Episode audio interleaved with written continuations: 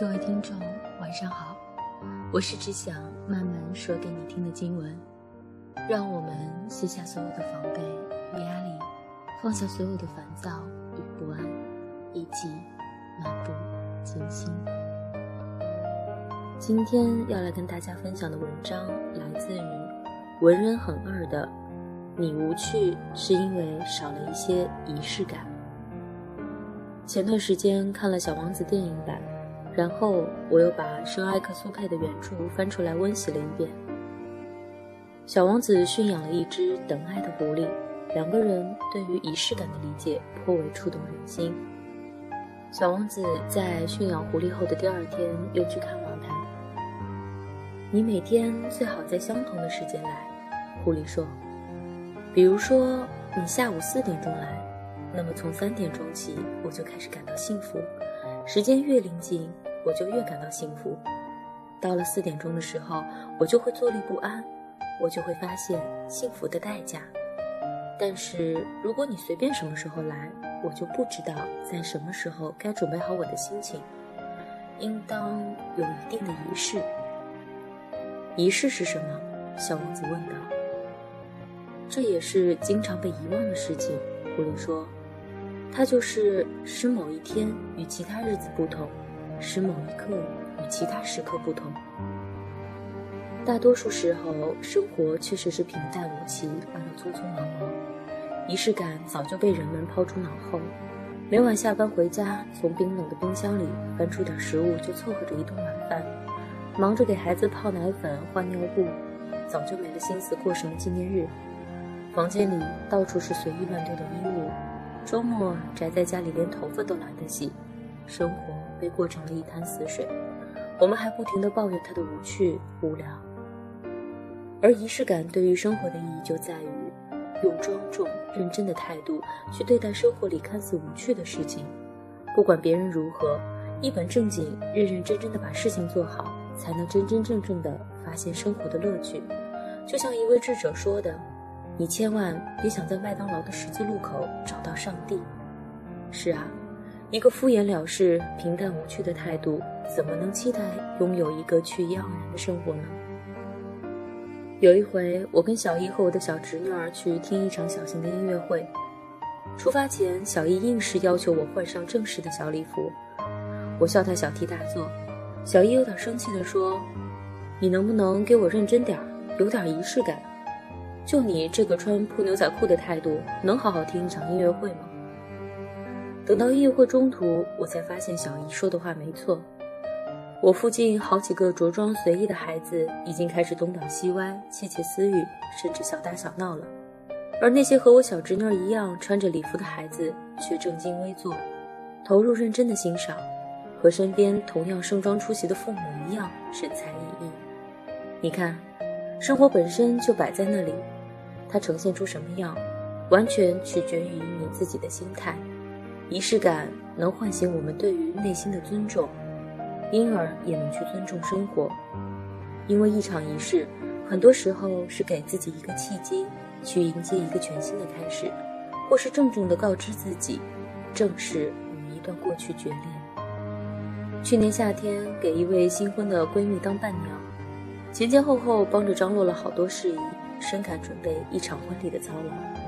仅仅是婚纱的挑选，就涉及到面料的好坏、腰线的差别、样式的设计，反复试穿、修改与定做；而伴娘服的确定，需要挑选几位伴娘都有空的时间一同试穿，还有请柬的设计、教堂的确定、婚宴的试吃、蛋糕、乐队、白花等等，都要在下班时间和周末一一操心，简直是一场浩大的工程。然而在婚礼当天，当我看着闺蜜伴着音乐款款走进教堂，由父亲托付给丈夫，在教堂中央彼此宣誓、交换戒指的那一刻，我突然理解，之前所有为仪式的付出都是必要的，都是值得的。人们需要仪式感来表达内心的庄重与情感。你身着婚纱，许下誓言，交换戒指，在觥筹交错里切下幸福的蛋糕。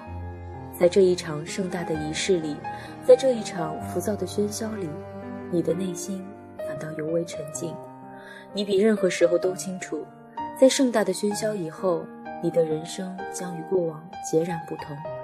这一刻是与过去的认真告别，也是许自己一个充满希冀的开始。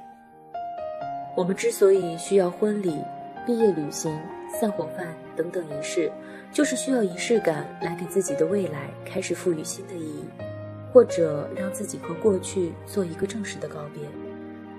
其实我们都知道，明天早上醒来，一切还是一样，上班高峰的地铁还是会拥挤不堪，早点摊的味道还是那样的一成不变，孩子还是会在夜里哭闹，工作和作业。还是一样会落成一堆，只是我们需要一个仪式，需要一个可以说你好、说再见，一个可以光明正大的跟过去决裂，一个似乎可以逼着自己做一些改变的时刻。很喜欢村上春树创造的一个词“小确幸”，指微小而确实的幸福，持续时间三秒到一整天不等。村上列举过好多的小确幸。一边听勃拉姆斯的室内乐，一边凝视秋日午后的阳光，在白色的纸糊拉窗上描绘树叶的影子。在鳗鱼餐馆等鳗鱼端上来的时候，独自喝着啤酒看杂志，闻刚买回来的布鲁斯兄弟棉质衬衫的气味，和体味它的手感。在我看来，所谓的小确幸，很大程度上就是对待生活的一种仪式感。一贯认真有趣的态度对待生活里看似无趣的小事，体悟到生活本质中小小的不易被发掘的乐趣。这让我想起影片《小森林》里的女主角世子，因为不适应东京的喧嚣生活，她留在了故乡的小森。小村庄被大片的森林围绕，人们靠农耕为生。世子每天自己种植、收割，因时节和心情决定今天要做的食物。阴雨连绵的冬日，就用火炉的余温烤制温香软糯的面包；凉爽的秋天，就在收割之际捣好捡来的山核桃，做一份香喷喷的核桃饭便当；酷暑当头的夏季，就在忙完农活的傍晚，做一锅冰镇的米酒。掉落一地的果实，只能慢慢腐烂；拼命长大的结果，到头来却覆水东流，好可怜。把你们做成果酱吧。于是，影片里的柿子采下一株裸的胡颓子，洗净、捣烂，花很长时间去籽、称重、放糖，慢慢煮干并除去浮沫，最后冷却装罐。然后挑一个美好的清晨，面朝院子坐着，认真地摆好一杯红茶、一小盘吐司、一瓶果酱和一碗汤。他用木勺将果酱慢条斯理地在吐司的表面涂抹均匀，一本正经地对自己说：“我开动了。”最后心满意足地咬上一口，自顾自地笑出了声。然而，你大概想象不到的是，柿子在现实生活里却是一个在爱情和亲情中被抛弃、孤独但不绝望的独居女子。她一个人认真地制作食物，一个人认真地享用。尽管柿子精心制作的食物只是来自最普通的食材，但他对待每一餐都像是一个美好的仪式。也正是对日常食材的细致用心和细心品尝，才能流淌出对生活本身的纯净热爱与有趣的体验。一句一本正经的“我开动了”，来告诉自己新一天的开始。而我也看到过好多姑娘，一边抱怨着生活的无趣，一边宅在家里。泡面将就三餐，几天都懒得洗头。仪式感让生活成为生活，而不是简单的生存。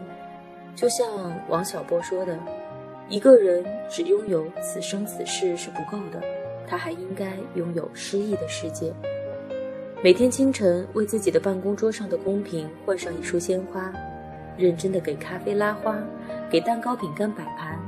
一个人好好的享受周末暖阳里的下午茶，每周抽一天时间为自己做一顿饭，将洗好的衣服、床单晒在阳台，把家里打扫得干干净净，再换上一种新的香氛味道。就像村上说的：“如果没有这种小确幸，人生只不过是干巴巴的沙漠而已。”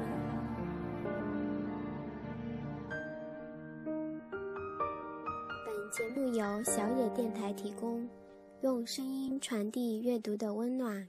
感谢您的收听。